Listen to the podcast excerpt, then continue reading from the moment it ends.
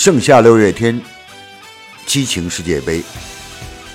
杨科在赛场之外带您领略三十二国美食，舌尖的幸福在食富味区。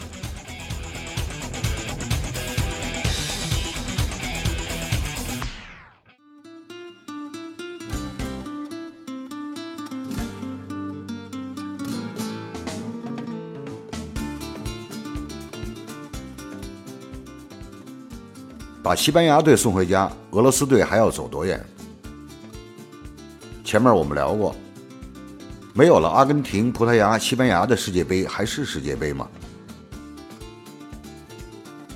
如果算上没有到俄罗斯的意大利、荷兰，小组赛就止步的德国，这届世界杯太玄妙了。所以我固执的认为，克罗地亚今天会纯洁四强队伍。事实上，克罗地亚的各个方面也确实高出俄罗斯一头不止。他们进前四是能让人信服的。另外一场，我看好英格兰队。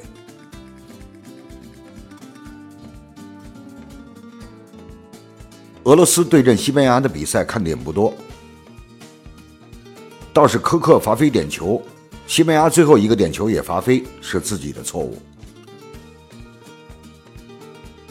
西班牙终究没有过不胜东道主这道坎儿。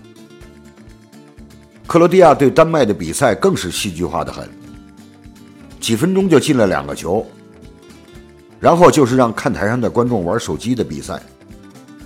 这是世界杯，是八分之一的淘汰赛。在你昏昏欲睡时候，两个守门员点球的精彩扑救，总算是提振了球迷的情绪。典型的开头不错，结尾精彩，中间无奈。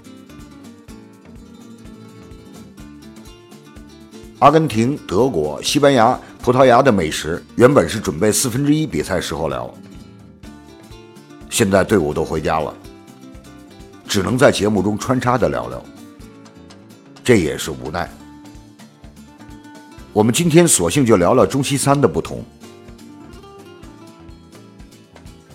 厉害了，我的这个那个的，现在有些收敛了。本来嘛，实事求是才是根本。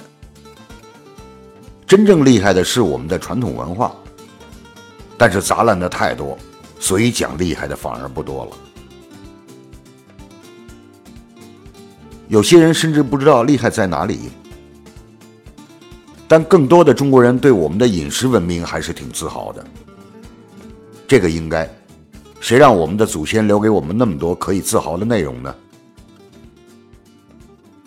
但自豪的同时也要注意，千万不要鄙视其他饮食文明，那样会封闭自己，也会成为井底之蛙的。虽然咱这口井相当大，要知道全球的饮食文明就是你中有我，我中有你。如果没有几千年以来我们祖先对食材烹饪的不懈追求，您今天喜欢的许多食材菜肴根本就没有。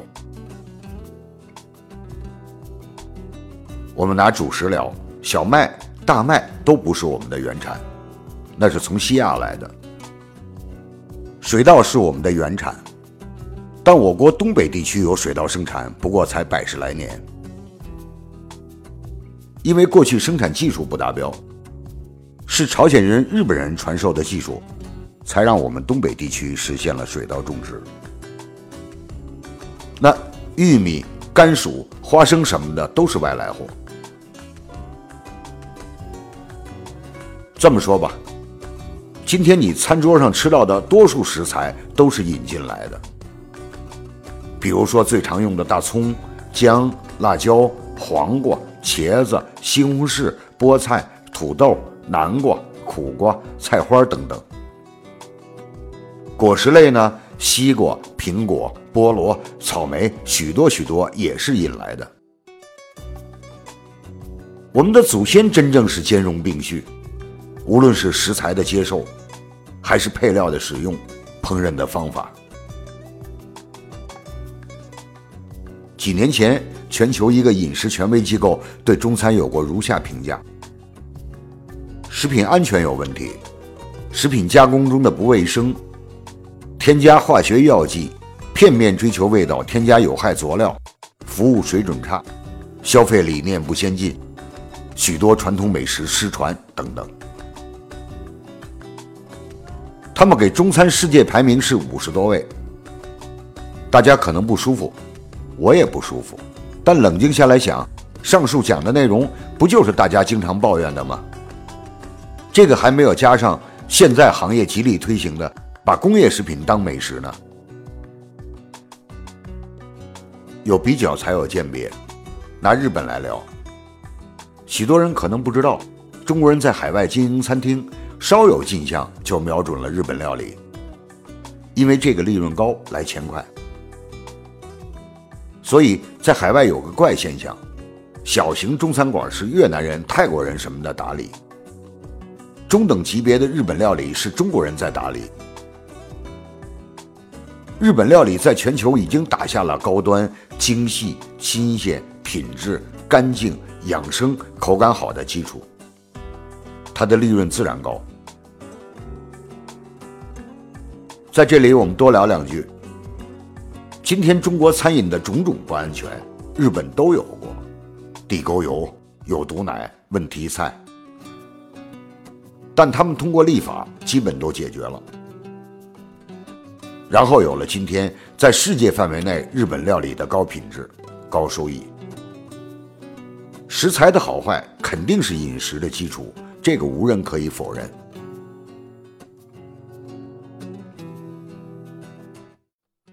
谈到日本料理，有人会讲，日本料理那叫什么东西啊？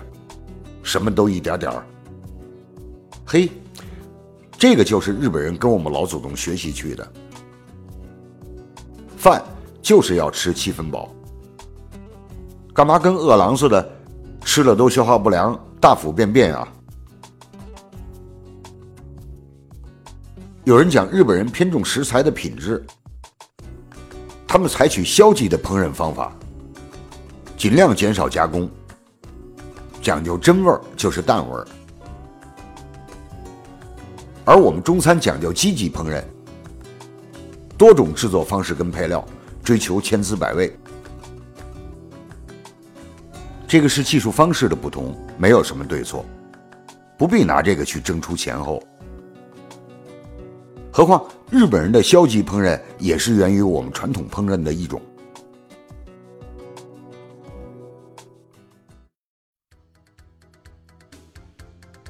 一直要聊西班牙这个国家的饮食文化挺独特，可以聊的也很多，还很好玩。有读者喜欢了解火腿，那我们今天就这个话题聊聊火腿。有些人看到西班牙火腿卖到了天价，全球市场也很好，就坚持讲他们的火腿工艺是从中国去的，然后还搬出了马可波罗。其实这个话题挺没劲的，一个食材的原产地争一下还靠谱，因为它有文化价值跟市场价值，而且它的追本溯源也有条件。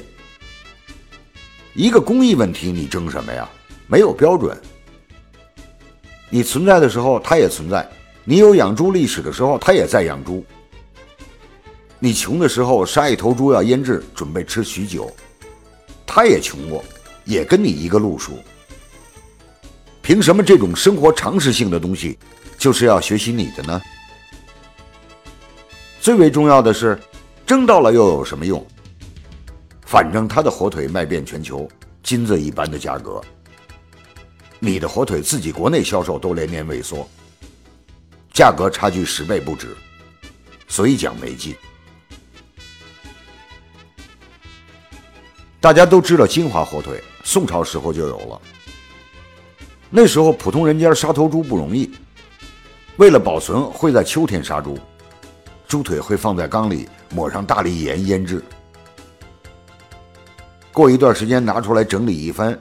再撒盐，继续腌制，如此反复几回，猪腿内的水分消耗干净。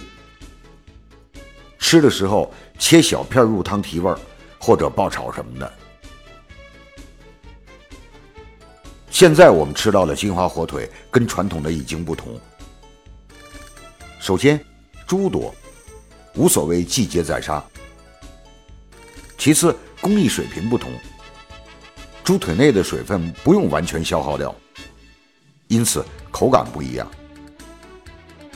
最为重要的是，过去浙江的两头乌猪已经不多了，而且有些火腿生产企业，什么猪腿都可以做，而且前后腿的要求也不严格。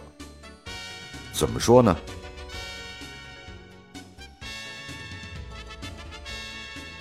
西班牙火腿制作也有千年历史，也可以追溯到罗马帝国时代。到今天。他们坚持使用伊比利亚黑蹄猪，而且是后腿制作火腿。如果是前腿，他们商标上会有注明。为什么是后腿呢？因为后腿比前腿肥肉多，成品后风味更全面。他们的火腿不仅对原料猪很讲究，在制作过程中工艺要求也高，而且必须窖藏十个月以上。我们知道，窖藏的时间越长，重量越轻，但品质会更好。西班牙火腿是可以直接食用的，这个跟我们的火腿区别很大。这是因为他们的工艺里有乳酸菌发酵过程。我们知道，乳酸菌是可以杀掉其他细菌的，这样就保证了火腿卫生的需要。而且，由于乳酸菌发酵使得猪腿的蛋白质变性，所以他们的火腿可以直接食用。可能有朋友不懂蛋白质变性是怎么回事儿一句话：我们把生肉煮熟、炒熟的过程，就是蛋白质变性的过程。现在知道他们的火腿每公斤千元以上的道理了吧？大家注意，西班牙火腿吃的时候一定要有其他食物配合，这样才可以最充分的体会火腿的香。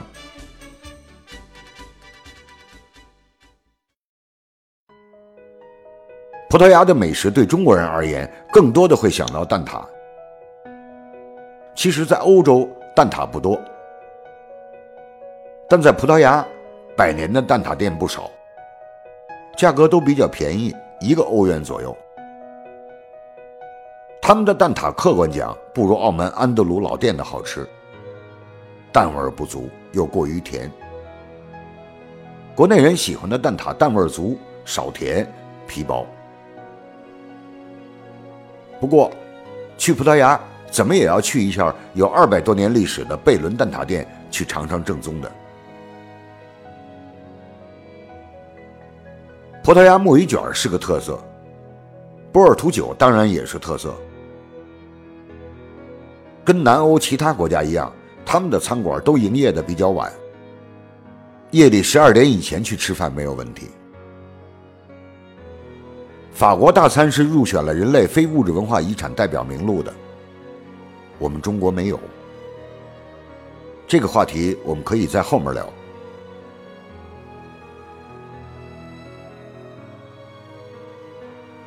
鄙视美国快餐、英国炸鱼薯条的人不少。干嘛鄙视啊？英国人的炸鱼薯条恨不得全世界一半的人都喜欢吃，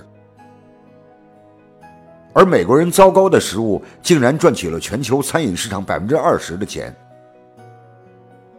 我们更应该从中领悟些什么，取长补短才是本事。别鄙视，更不要把老祖宗留下来的一手好牌打坏了。有句话不知道该不该讲，千万不要认为国内有些知名餐馆到国外开店是弘扬中华饮食文化去了，赚钱是他们的核心诉求。要知道，一个餐馆的落地就会有若干移民指标，而每个移民指标就是钱。话就讲到这儿吧。中国餐饮走向世界的基础条件足够。但凭一帮生意人没有饮食文化认知的人走出去不靠谱。